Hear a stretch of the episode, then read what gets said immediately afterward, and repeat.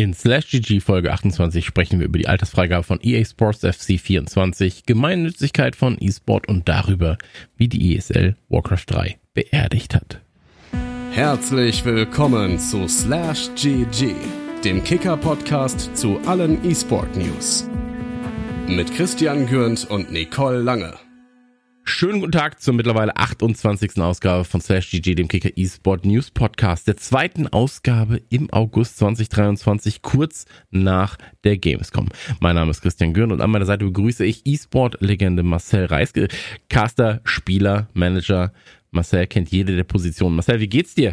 Schönen guten Tag. Ähm, ja, wie immer, wenn ich bei dir bin, anfangs ein bisschen nervös, aber äh, auch mit viel Vorfreude auf das Projekt hier, beziehungsweise auf die Folge. Aber sonst geht's mir gut. Dankeschön. Du musst ja nicht nervös sein. Du musst ja nicht nervös sein. Du bist ja nicht in Reichweite. Weißt also ich kann ja gar nicht, ich kann dich ja gar nicht äh, spontan anspringen und umarmen und knuddeln. Das ist richtig, aber ein Mann wie du, der hat ja auch äh, Reichweite ohne Physis. Ne? das, das werde ich mir auf meine Visitenkarte stecken. Reichweite ohne Physis. Vorab eine Info am Rande auf Plattformen wie Spotify oder Apple Podcasts. Sehr, sehr gerne Bewertung da lassen. Sollte euch unser Output gefallen, was ihr durchaus tut, sonst wärt ihr nicht die ganze Zeit dabei. Marcel und ich haben uns gerade schon ähm, über Lokana, das neue Kartenspiel von Ravensburger Schrägstrich Disney unterhalten. Ähm, da gehen wir irgendwann rein. Aber richtig gehen wir da rein. Ähm, aber heute geht's um E-Sport. Heute geht's um E-Sport und ich würde sagen, wir fangen jetzt direkt an mit Thema Nummer eins. Thema Nummer eins. Die ESL verabschiedet sich von Warcraft 3. Marcel, hier sind wir quasi bei deinem Steckenpferd Warcraft 3. Nach rund 20 Jahren beerdigt die ESL Warcraft 3. Was sind denn deine Gedanken dazu? Ja, es ist alles so ein bisschen unwürdig gelaufen, würde ich fast schon sagen. Also ich selber war ja involviert. Ich war ja auch ähm, jetzt einige Jahre Caster in der ESL-Meisterschaft, für die ESL selber auch mitgearbeitet dann. Und ähm, ja, Ende letzten Jahres gab es die letzten Offline-Finals, die haben in Köln stattgefunden im Xperion, die ziemlich cool waren. Es war das erste Mal auch nach Pandemie, dass ein nationales Turnier dann wieder ein großes Finale hatten. Und äh, da wurde sehr prunkvoll und groß angekündigt, dass man mit Warcraft weitermachen will und hat zwei weitere Seasons noch angekündigt, die auch beide mit Offline-Events stattfinden sollten. Und ähm, das war erstmal eine riesen gute News für uns als Warcraft 3 Community. Waren alle sehr happy darüber. Dann ähm, ist die erste Season gestartet dieses Jahr. Die ist echt top gelaufen. Es gab ein paar ähm, neue Regelungen. Wir hatten Facecams der Spieler währenddessen mit dabei. Die ganze Produktion war ein bisschen anders. Wir hatten ähm, Statements, Interviews und so weiter. Und ich würde schon fast sagen, die Season war eigentlich mit einer der besten in der Meisterschaft, die wir bis jetzt hatten, weil sie auch super spannend war. Wir haben X-Lord, der lange dominiert hat, auch mal verlieren hm. sehen gegen Leon, was eine absolute Sensation war in der Szene, der jahrelang keine einzige Map abgegeben hatte ähm, und jetzt direkt ein Best of Three verloren hat. Und ja, die Season war sehr, sehr spannend. Alle haben sich aufs Finale gefreut. Und da ging es dann langsam los. Da wurde so ein bisschen organisatorisch, ähm, ja, war es ein bisschen schwierig, sag ich mal. Denn ähm, eigentlich war geplant, das Ganze ja auf der Dreamhack stattfinden zu lassen, die dann abgesagt worden ist. Und dann musste man eine neue Location suchen, ein neues Datum suchen und so weiter. Ja, dann schwebte man erstmal einige Wochen bis Monate in der Luft, wo unklar war, wann und wo die Finals stattfinden bis dann sehr kurzfristig auf einmal angesagt worden ist, ja, die Finals finden in zwei Wochen offline statt. Drei von vier Spielern konnten an dem Wochenende nicht, so dass die dann wieder verschoben werden mussten. Und am Ende haben sie dann online stattgefunden. Also es wurden Offline-Finals versprochen, es waren dann Online-Finals. Gut, man nimmt, was kommt, besser wie gar nichts, sag ich mal, aber war schon der erste ärgerliche Punkt.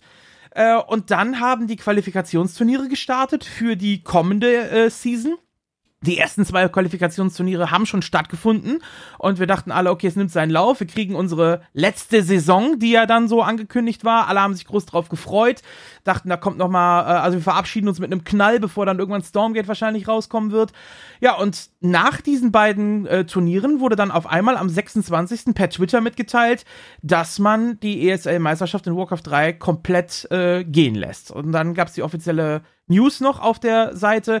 Ähm, begründet wurde das Ganze mit dem Ausbleiben bzw. Mangel von Partnern und Sponsoren.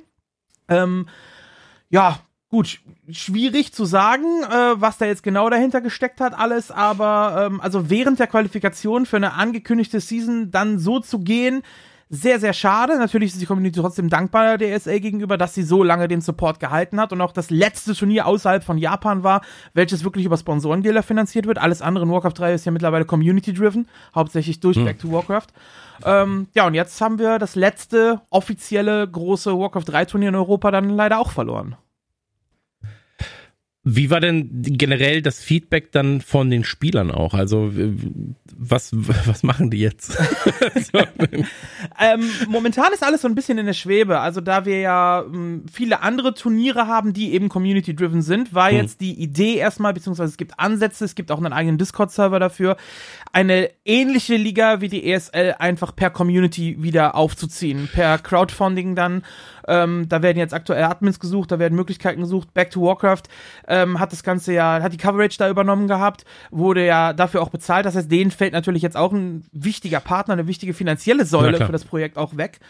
Ähm, die haben aber schon angekündigt, sie wären sogar bereit, wenn die Community es hinkriegt, eine ähnliche, ein ähnliches Konzept oder eine ähnliche Liga wie die Meisterschaft aufzuziehen, dass sie äh, die Cover, die Coverage für das ganze Pro Bono übernehmen würden. Also die würden das ganze casten äh, ohne Gegenleistung, die ganze Coverage übernehmen. Und ähm, ja, da ist im Moment so ein bisschen Brainstorming angesagt. Die News kam erst am 26.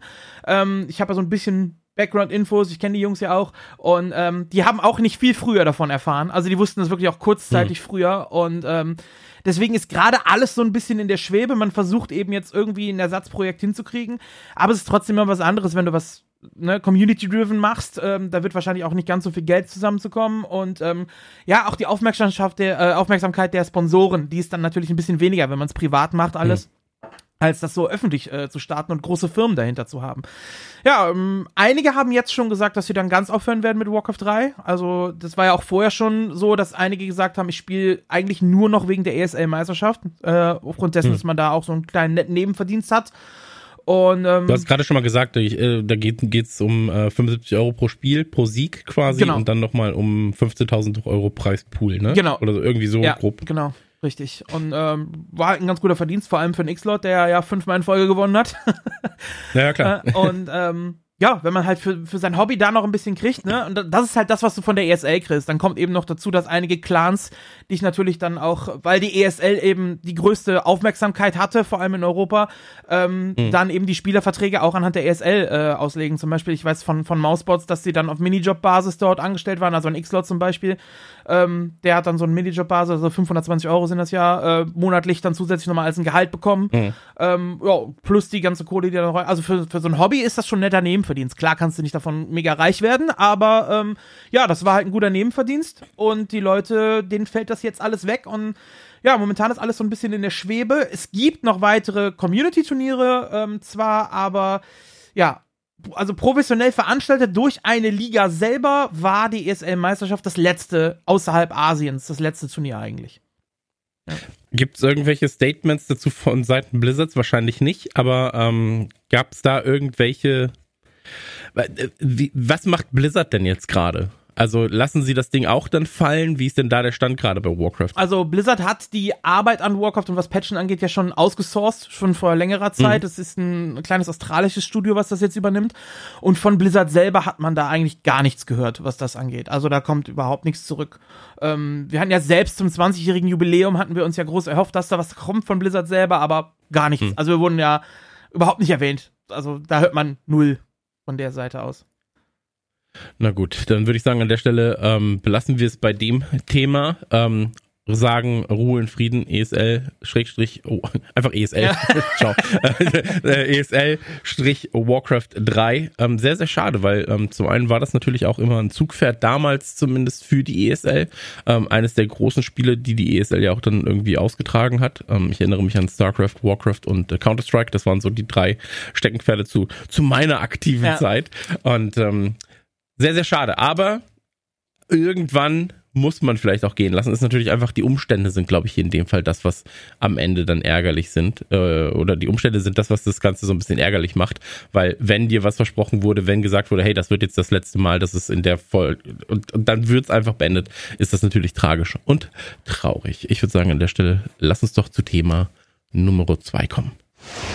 Thema Nummer zwei, EA Sports FC 24 ab zwölf Jahren. Erstmals in der Geschichte der Fußballsimulation von EA Sports wird ein Teil in Deutschland erst ab zwölf Jahren freigegeben. Lootboxen, Handlungsdruck und Chats seien drei wesentliche Gründe für die Anpassung der USK. Ersteres bezieht sich auf zeitlich begrenzte Angebote, die es in FIFA Ultimate Team in Form von Lightning Rounds oder Squad Building Challenges gibt. Zu zweiterem, also In-Game-Käufen, gehören die Lootboxen. Außerdem berücksichtigt die USK mögliche Chats, die mit Cybermobbing oder Drohungen grundsätzliche Risiken bringen können. Dass diese Anpassung der Altersfreigabe erst jetzt erfolgt, liegt an den reformierten USK-Statuten, die seit Jahresbeginn greifen und nun sogenannten Nutzungsrisiken vorsehen. Ähm, Marcel, deine Gedanken dazu? Du warst ja selber lange Zeit im äh, FIFA Ultimate Team Sumpf verschlungen. Ähm, was sind deine Gedanken dazu, dass ähm, dieser Aspekt unter anderem jetzt dafür sorgt, dass es eine höhere Altersfreigabe gibt und gleichzeitig auch die Frage, ist zwölf denn überall überhaupt hoch genug? Ja, die Frage habe ich mir tatsächlich auch gestellt. Also ja, ich habe tatsächlich lange Ultimate Team gezockt und ähm, habe da auch wirklich äh, jetzt unübertrieben tausende Euros teilweise reingeballert. Äh, aufs Jahr gesehen dann zwar. Ähm, und ja, ich bin, bin anfällig für so Sammelsachen. Wir hatten ja gerade gesagt, wir haben ja. uns schon über Lokana unterhalten, jetzt geht's da los. Ähm, aber ja, ich habe das äh, lange gespielt und ja, ich finde zwölf, ehrlich, also erstmal generell bin ich dafür, dass diese Altersfreigabe äh, hochgeht. Was man vielleicht machen könnte, wäre irgendwie eine Version rausbringen, wo du eben nicht Ultimate Team zocken kannst, weil das ist ja hauptsächlich das, worum es geht, ne? Dieses äh, Pack-Opening mhm. und so weiter. Ähm, es gibt Länder, in denen ist es ja sogar erst äh, ab Volljährigkeit, also 18 oder 21, je nachdem, je nach Land freigegeben. Wir haben es jetzt ein bisschen hochgeschraubt in Deutschland ab 12. Ähm, Finde ich generell nicht verkehrt, ähm, weil es besteht einfach auch ein, man muss sagen, es besteht ein Suchtpotenzial. Klar, man muss anfällig sein für sowas. Also es ist nicht nur das Spiel, was es alleine macht. Es kommt natürlich auch immer auf den, denjenigen an, der es spielt und äh, vor allem in diesem jungen Alter dann eben auch mit drauf an, ähm, wie die Eltern einem sowas dann äh, mit rüberbringen, wie sie es ihm erklären. Aber ähm, gerade wenn man sowas in, in, dem jungen Alter oder in der Pubertät spielt, in der Schule, ähm, es ging ja auch um das Thema Handlungsdruck und ähm, dieses Gefühl, zu haben in der Schule, ja, der hat ein besseres Team als ich, der hat dies, der hat das. Ähm, das kennt man ja auch von Markenklamotten zum Beispiel. Ne? Also es ist einfach so eine hm. Art Statussymbol und dieser Gruppendruck und so, der kommt mit dazu. Und das sind Sachen, da kann das Spiel selber wahrscheinlich gar nichts für, aber das sind Mechaniken, die muss man auf jeden Fall mit im Kopf behalten. Und deswegen finde ich es gar nicht verkehrt, dass zumindest erstmal ein Fokus drauf ist und ein erster Schritt getan ist mit ab 12. Ich persönlich wäre sogar dafür, es ab 18 freizugeben.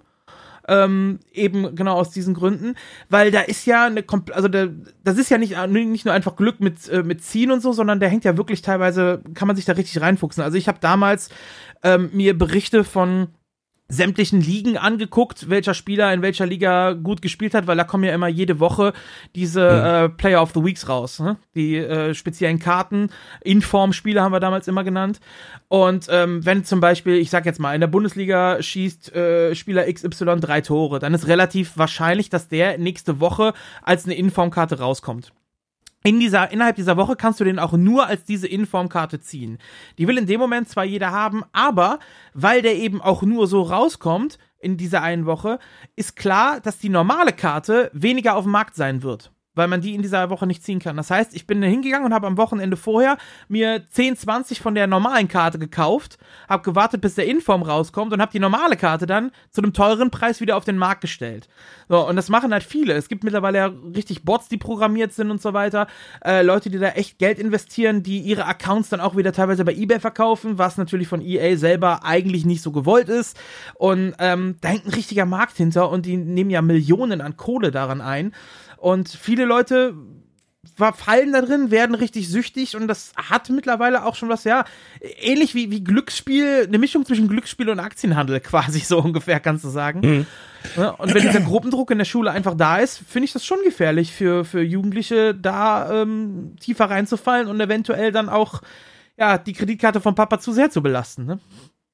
Ja, also ich glaube, wir müssen uns davon äh, lösen, dass es halt äh, irgendwann mal wieder dahin geht, dass Mehrspielerspiele äh, keinerlei äh, Kauf- oder Verkaufsabsichten haben von extra Inhalten. So, ähm, ich glaube, wir müssen halt immer wieder gucken, was ist der extra Inhalt, wie wird er dargereicht, wie wird er präsentiert. Und ähm, in Österreich, äh, er hat ja auch ein Gericht jetzt zuletzt erklärt, dass äh, Lootboxen illegal seien.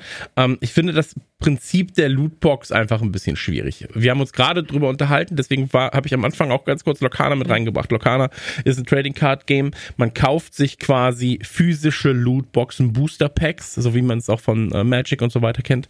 Ähm, und da können dann gute Karten drin sein, schlechte Karten drin sein und so weiter und so fort. Und daraus baut man sich dann sein Anführungszeichen Team, sein Deck und kann eben ähm, bei Events mit anderen Leuten zusammenspielen. Der große Unterschied hierbei ist, glaube ich, zu den Lootboxen jetzt innerhalb von äh, FIFA beispielsweise.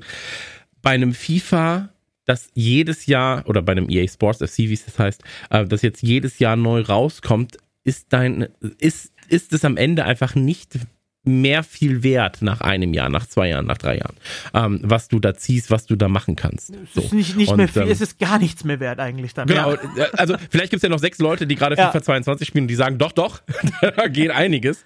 Ähm, aber es ist, es, es, wird einfach auf Null gesetzt. Ja. So. Und diese zeitliche Begrenzung ist es halt, die mich da so ein bisschen stört. Weil ähm, prinzipiell ich glaube, ein Großteil von uns mag dieses, oh, ich öffne mal was, vielleicht ist ja was Tolles drin. Ja, vielleicht diese Mystery Box, ja, ja diese Loot Box.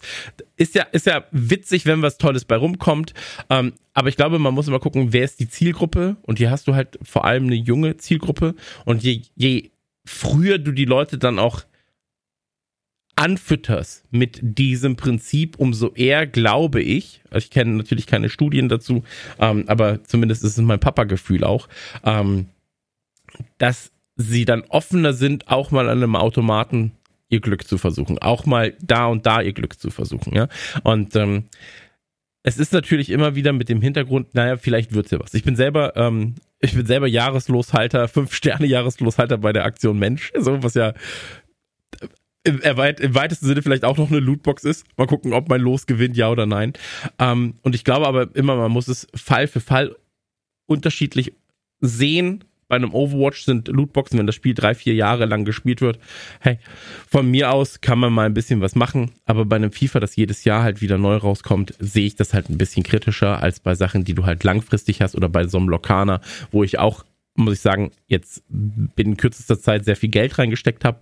Ähm, aber ich weiß auch, dass ich physisch diese, diese Karten immer wieder in meiner Hand haben werde. Ich werde sie spielen können, ich werde sie sammeln können. Und da gibt es halt kein Verfallsdatum, außer halt das Spiel kommt einfach nicht an, keiner spielt's mehr. Ähm, aber das ist dann natürlich erstmal ein, andere, ein anderes Problem. Ja, so, das ist dann nicht das Problem des Spiels selbst oder des Machers, sondern halt, ey, die Community wollte es einfach nicht spielen. Ähm, und ich glaube halt, ähm, wir haben da eine ganz, ganz große Verantwortung den Kindern auch gegenüber. Und das ist zum Beispiel so, dass ich ähm, meinem Sohn nicht erlaube, Ultimate Team zu spielen. Fernab davon ist er jetzt auch nicht der größte Fußballfan, so. Aber Ultimate Team darf er in diesem Fall halt einfach nicht spielen. Ja, verständlich. Es kommen ja auch zwei Faktoren eigentlich noch dazu. Wie du gerade sagtest, diese zeitliche Ablauf. Und wenn man es dann vergleicht mit Lootboxen bei Overwatch, Counter-Strike oder so, da sind es ja eigentlich wirklich fast nur Cosmetics. Ne? Also du hast dann die Waffe in einem anderen genau. Skin, aber die sind ja gleich gut. Währenddessen du bei einem Trading Card Game natürlich durchaus sagen kannst, du investierst viel Geld, dann hast du eine größere Chance, eine bessere Karte zu ziehen, die dein Deck wirklich besser macht, durch dem Spiel auch besser macht. Mhm. Aber die hast du auf Dauer. So, und in Ultimate genau. Team ist es ja wirklich so, dass du immer up to date sein musst, weil ständig irgendwelche Informs rauskommen, irgendwelche bessere Versionen der Karten, irgendwelche neuen legendären Karten, Player of the Season, was weiß ich nicht alles. Mhm. Du musst immer wieder rein investieren um äh, auf hoher Ebene überhaupt mitspielen zu können. Das heißt, es ist ja nicht nur kosmetisch, sondern du brauchst diese Karten ja wirklich, um kompetitiv mitzocken zu können. Also gerade die Profispieler, wenn man sieht hier von, von teilweise Bundesliga-Vereinen, die haben ja auch hier Bremen, Schalke und so weiter, die haben ja auch ihre hm. ähm, Vereine da, die da wirklich teilweise im Monat äh, 5.000, 6.000 Euro reinhauen an FIFA-Points, äh, nur damit ihre Spieler eben die Karten ziehen können in Ultimate Team und mithalten können. Also du hast zwei Komponenten. Du musst investieren, um oben mithalten zu können, plus der Verfall ist da. So, und das sind hm. zwei Komponenten, die es wirklich äh, ja, kritisch zu sehen machen. Ne? Absolut. Ähm, ich sag, äh, äh, ich bin immer der konservativste Linke, den man sich vorstellen kann. Aber ähm, ich sag ganz klar, in diesem Fall ähm, finde ich zwölf ist ähm, als Altersfreigabe immer noch zu niedrig. So. Ähm, und das Problem ist aber auch hier wieder, es sind ja dann auch Online-Inhalte, die bemessen werden müssen. Deswegen wurde ja auch die, die USK-Statuten wurden dann ja auch geändert. Ähm, ich glaube, es sollte von mir aus kann auch null draufstehen, ja. Ähm, aber es sollte eine ganz, ganz, ganz, ganz klarer, großer Hinweis auf diese Verpackung, ähm, dass es hier mit Echtgeld äh, im FIFA Ultimate Team oder im, im EA Sports Ultimate Team oder Ultimate Team, wie es dann auch immer heißen mag, ist ja wurscht, ähm, dass, dass Eltern gewarnt sind. Und jetzt kommt noch ein ganz wichtiger Punkt. Die Folge wird ein bisschen länger, ist aber auch vollkommen egal. Ob, ich glaube aber, ob 18 draufsteht oder 0 oder 12, ist am Ende scheißegal. Wenn ich nämlich sehe, mein Sohn ist jetzt 12, ähm, wenn ich sehe, was die Kids auf seiner Schule spielen, ja, was da Thema ist, also ich, ich schüttel für die Podcast-Hörer äh, da draußen, ich schüttel gerade mit dem Kopf. Es ist scheißegal. So, ähm, du hörst sie mit 12, 13 über Call of Duty reden, über GTA reden und so weiter und so fort. Mein Sohn hat jetzt in dem Fall Glück und Pech. Ähm, hier vor Ort, ich weiß natürlich nicht, wie es bei seinen Kumpels ist, muss ich auch dazu sagen, ähm, ob er da dann mitspielen kann. Hier vor Ort wird es nicht gespielt, also äh, kein Call of Duty, kein, kein ähm, weiß ich nicht, GTA, ähm, weil Papa sich eben auskennt. Dafür hat Papa dann aber auch schon ein bisschen kuratiert und sagt, naja, das und das kannst du aber spielen, das sind gute Spiele, ja, so. Da muss er sich nicht durch Scheiße bügeln. Ähm, aber ich glaube, auch ein ganz wichtiges Ding ist, die USK wird da stellenweise, dieser USK-Aufkleber wird da stellenweise überschätzt. So, weil im Endeffekt entscheiden, und das ist ein gesellschaftliches Problem natürlich, weil, weil 10.000 Gründe, ähm, aber die Kids entscheiden, was sie spielen. Und die Eltern entscheiden das einfach nicht mehr. So. Und ähm, das ist jetzt natürlich sehr verallgemeinert, aber ich glaube, in 80 Prozent der Fällen und der Haushalte ist es so. Und ähm, ja, da wollte ich das auch nochmal ganz kurz sagen. Am Ende ist es scheißegal, was wir jetzt besprochen haben, weil am Ende ist es nur noch wichtig, wo kommt die Kohle vielleicht sogar her? Ja, muss es eine Kreditkarte sein? Vielleicht müsste man da dann nochmal wirklich sagen, es geht nur mit einer Kreditkarte. So, es geht dann nicht mehr über irgendwelche anderen, äh, in anderen Spielen dann über irgendwelche Karten, die du dir an der Tankstelle kaufst mhm. und so weiter und so fort. Ähm, aber auch da, naja, es ist, es ist eine Erziehungssache, es ist einfach ein ganz großes Problem gesellschaftlich und ähm, ich glaube, diese Aufkleber 12 wird nichts ändern. Also in keinster Weise wird es was ändern. Nee, glaube ich auch nicht. Ähm, also da hast du durchaus recht. Jetzt sind wir natürlich, also wir sind ja jetzt so die Generation, die jetzt Eltern sind. Ähm, wir sind ja schon mit Videospielen aufgewachsen. Meine Eltern damals sind noch nicht mit Videospielen aufgewachsen, da war es noch ein bisschen anders. Aber wir kennen natürlich auch so die Leute in unserer Bubble. Bei uns in der Bubble, da kennt jeder sich so ein bisschen mit Videospielen aus, aber es gibt genug, die überhaupt keine Ahnung haben. Also nehme ich nur mal meine Schwester. Ähm, die ist mittlerweile selber Mama, aber die fragt mich dann auch jedes Mal ähm, hm. nach irgendwas, weil sie einfach keine Ahnung hat von, von Videospielen oder sowas. Ne? Jetzt hat sie natürlich einen Ansprechpartner, aber ähm, ja, gebe ich dir vollkommen recht. Was man halt machen könnte, wäre das Spiel selber von mir aus ohne Altersbegrenzung, aber den Modus, es gibt ja durchaus auch auf Konsole ähm, Sachen, wo man dann seinen Personalausweis zum Beispiel, die Nummern angeben muss, wo man sich registrieren muss ja. mit Perso, dass man das vielleicht so äh, verpflichtend macht. Du kannst Ultimate Team nur spielen, wenn du dich mit deinem Personalausweis registrierst und volljährig bist. Dann kannst du es zocken. Normale FIFA kannst du so spielen. Das wäre zum Beispiel eine Möglichkeit, die ich mir vorstellen könnte. Ja, Frage ist dann natürlich, wie schnell hat der äh, 13-Jährige den Ausweis ja, seines Vaters ja. kurz in der Hand? Ja. Also ich meine, du wirst natürlich immer wieder solche Sachen umgehen können. Vielleicht wäre das eine Möglichkeit. Ich finde es aber geil, dass wir beide als extrem offene Typen darüber reden, wie wir Restriktionen für Kinder und ey, aber mir geht's da wirklich drum. Ich finde einfach, dass es bestimmte Sachen gibt, die, die das hat nichts in Kinderhänden zu suchen. So und ähm, es klingt blöd, ich, ich liebe FIFA, ich liebe Fußball, ja, aber ich finde Ultimate Team ist stellenweise extrem verwerflich in vielen Bereichen. Ähm, aber naja, sollen die Leute entscheiden, ähm, sehr, sehr gerne Feedback geben. Ähm, wir können uns jetzt hier noch sehr, sehr lange darüber unterhalten, wie man Kinder erzieht oder nicht. Ähm, ich weiß es auch nicht. Tipp als jemand, der seit zwölf Jahren versucht, ein Kind zu erziehen. Es klappt eh nicht immer. Und ähm, ich würde sagen, wir kommen jetzt einfach mal zu Thema Nummer drei. Thema Nummer drei. E-Sport endlich gemeinnützig. Bis Ende der also war ein Fragezeichen in meiner, keine Aussage. Bis Ende des Jahres können wir das technisch umsetzen. Es könnte Bewegung in die Dauerthematik Gemeinnützigkeit im E-Sport kommen, wie FDP-Generalsekretär Bijan Djirzaray, es ist wahrscheinlich einfach falsch ausgesprochen und es tut mir extrem leid, ähm, bei der D-Battle Royale auf der Gamescom verkündete, könne das Ende des Jahres technisch umsetzbar sein. Sinnvoll sei für den FDP-Generalsekretär, dass alle E-Sport-Titel berücksichtigt werden. Das solle nicht nur für virtuellen Fußball gelten, sondern auch für Shooter. Wir sollten kein Instrument schaffen, um um zusätzliche Bürokratie zu erzeugen, so der FDP-Generalsekretär. Dementsprechend gehe er auch nicht davon aus, in der Lage zu sein, überhaupt eine Differenzierung vorzunehmen. Zeitgleich hat eine Gruppe aus in der E-Sport-Szene bekannten Personen ein Papier veröffentlicht, in dem Forderungen und Absichten für die weitere Entwicklung des E-Sports in Deutschland formuliert sind. Auch der ESBD steht im Zentrum der Vision. Der ESPD hat sich dazu umgehend geäußert. Der ESPD begrüßt die E-Sport Vision 2030 und freut sich über das große Interesse der Unterzeichner und Unterzeichnerinnen, an gemeinsam übergeordneten Zielen arbeiten zu wollen, so Vizepräsident Flato. Marcel, was sind deine Gedanken zum großen Thema E-Sport und Gemeinnützigkeit und ähm, Arbeiten im Kollektiv für den E-Sport? Du ähm, hast da ja auch deine Erfahrungen gesammelt selber.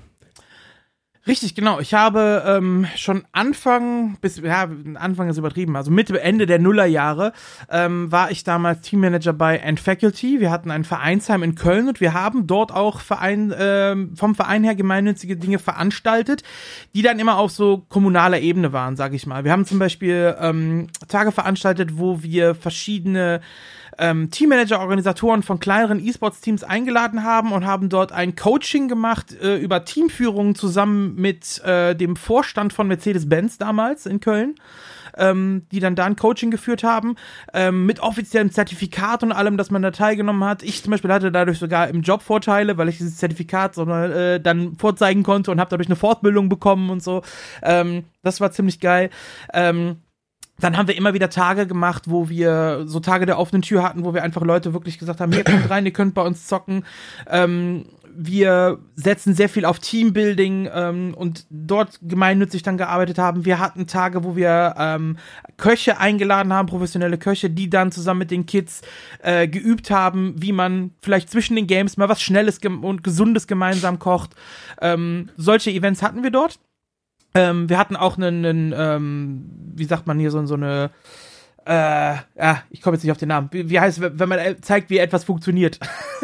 Präsentation. ja, Präsentation quasi, also so wie so ein, wie so ein Schooling, Eine sag ich mal. Darbietung. Oh ja, so ein Schooling. Ich als Caster war halt da. Ich habe Leuten gezeigt, Okay. wie, wie castet man richtig. Wir haben Szenen aus Spielen genommen, haben die auf dem Projektor vorgeführt mit anderen Leuten. Wie kommentiere ich ein Spiel richtig? Ne? Ist jetzt super, dass der Kommentator gerade nicht aufs Wort kommt. Ja. Äh, ist auch sehr schön. Ähm, aber solche Events haben wir da gemacht. Aber das war halt alles. meinst du? Ja, so eine Art, ja, kann man sagen. Ja, genau.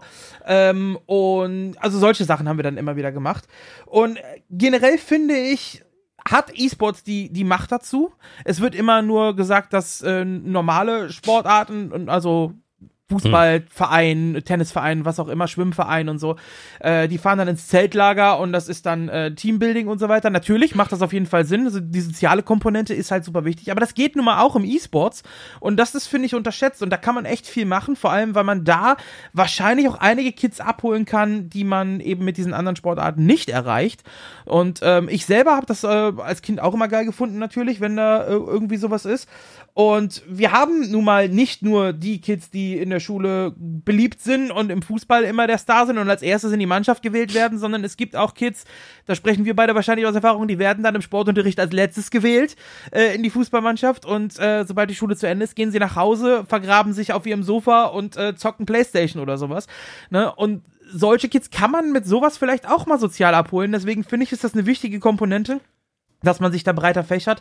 Und E-Sports kann durchaus gemeinnützig sein, indem sie eben äh, sowas fördern und ähm, ja, dafür sorgen, dass eine soziale Bindung da ist. Gerade der soziale Kompo die soziale Komponente im E-Sports ist äh, da, die ist wichtig, die ist groß, die macht vielen Leuten viel Spaß und ähm, deswegen finde ich das wichtig. Bis jetzt gab es aber ja das Ganze immer nur so auf kommunaler Ebene, einzelne Sachen. Es gibt ja den ESBD, den E-Sportsbund Deutschland, die das auch als Projekt mit angestoßen haben, aber so eine große allgemeine, bundesweit übergreifendes Konzept oder so, ähm, was auch wirklich zündet und was auch gefördert wird, vor allem von, vom Staat, weil das Geld für solche Projekte muss natürlich auch irgendwo herkommen immer. Ähm, Gibt es leider noch nicht und deswegen ähm, finde ich gut, dass da zumindest drüber geredet wird und dass da vielleicht bald ein bisschen mehr kommt, ja. Also ich muss auch sagen, ähm, ich äh, finde, das mit der Gemeinnützigkeit ist eigentlich schon überfällig, längst überfällig.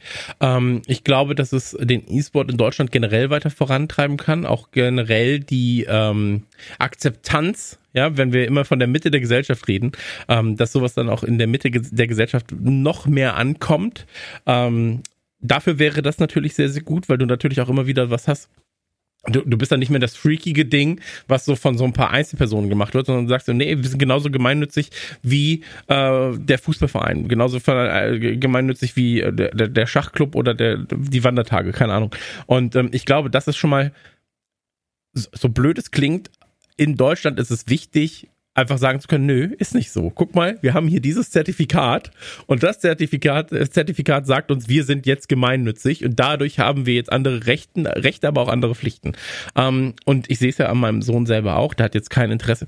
Ich, ich muss mir das, ich habe mir das auch wieder aufgeschrieben, ich muss unbedingt die, äh, die, die Vereinsmitgliedschaft kündigen, weil er immer noch hier im Sportverein angemeldet ist, obwohl er, seit, er war seit neun Jahren nicht mehr da ähm, beim Handball. Naja, wie dem auch sei. Ähm, gut eingesetzte 80 Euro pro Jahr, finde ich.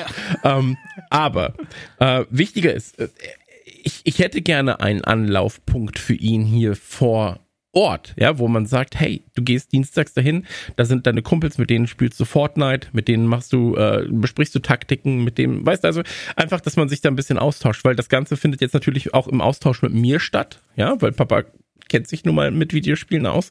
Und es ist vor allem natürlich was, was halt im ähm, Austausch stattfindet mit anderen Kids, die auch gerade online spielen. Also wir müssen uns davon lösen, glaube ich, noch mehr als sich unsere Eltern davon lösen mussten, dass die Kids immer draußen sind. So, wenn, ich, wenn mein Sohn mir sagt, du Papa, ich treffe mich heute Mittag mit dem Leo und mit dem Noah und mit dem Dingsi, dann bin ich so, ja, wo geht er denn hin?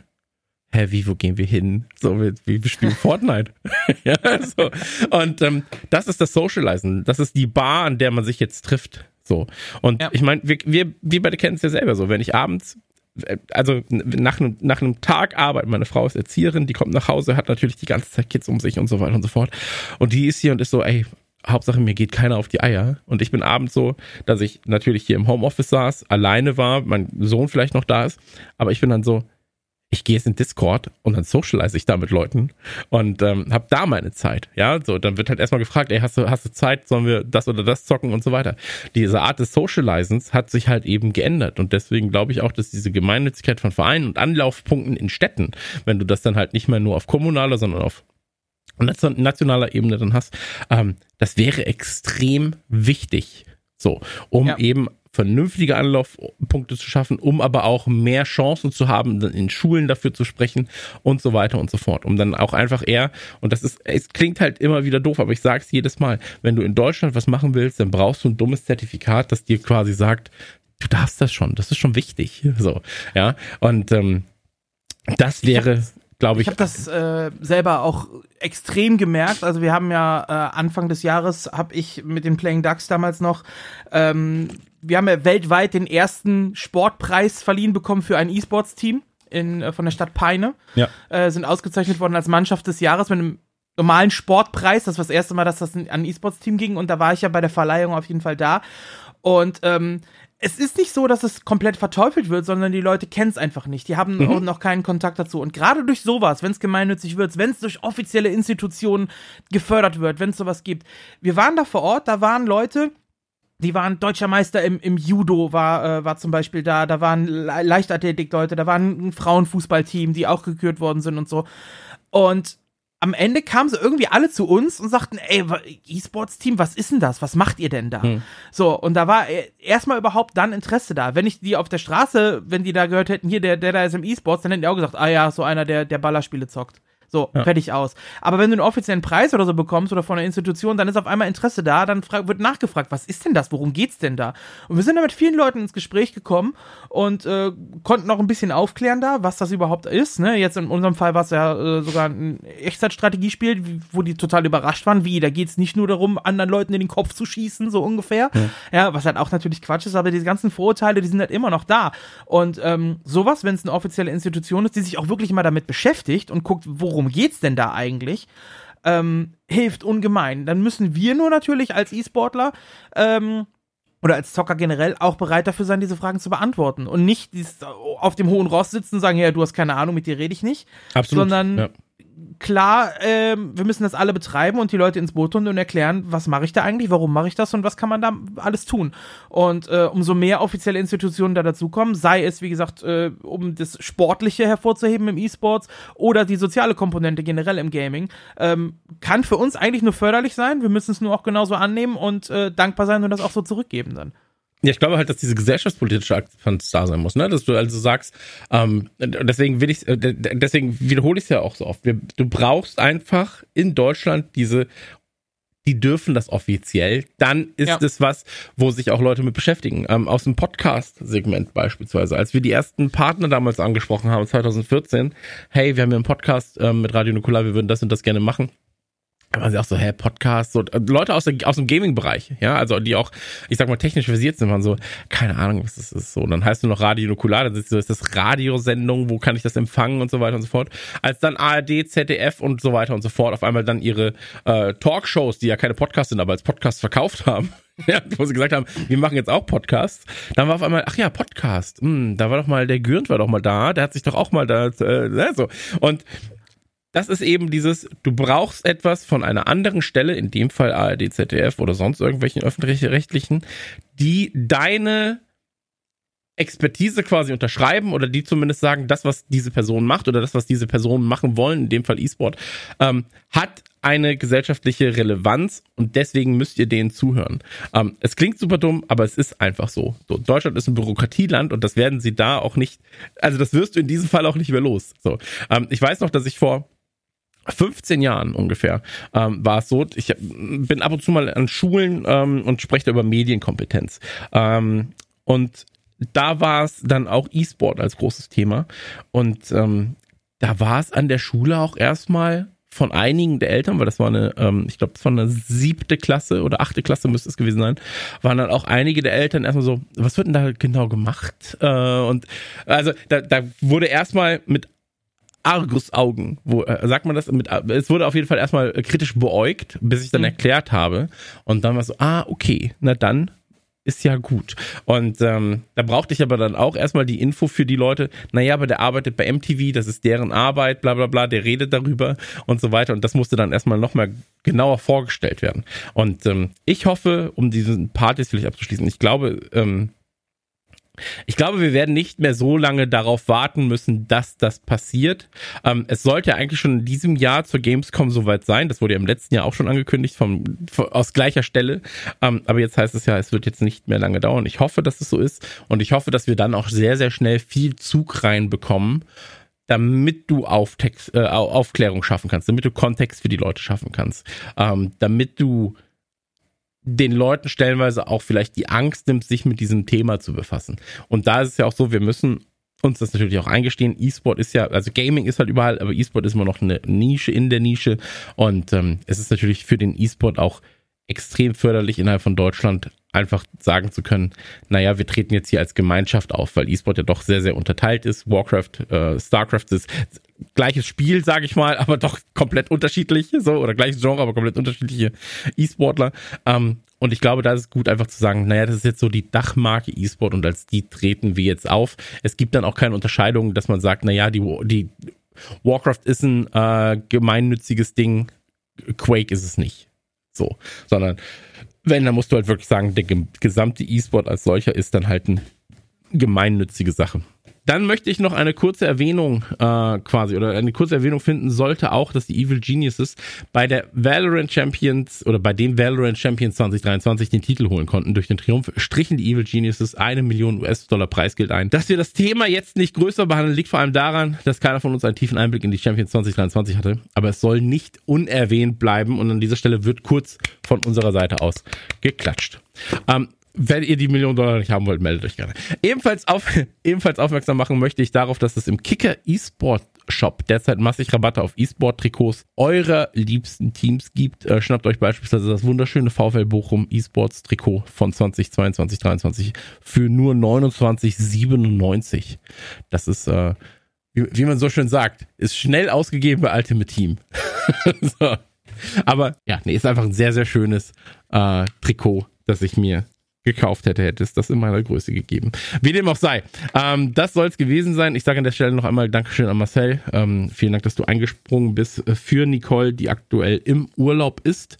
Ähm, und ihr da draußen, an den Weltempfänger, geht jetzt mal bitte auf die Plattform eurer Wahl und hinterlasst eine positive Bewertung für unseren Podcast.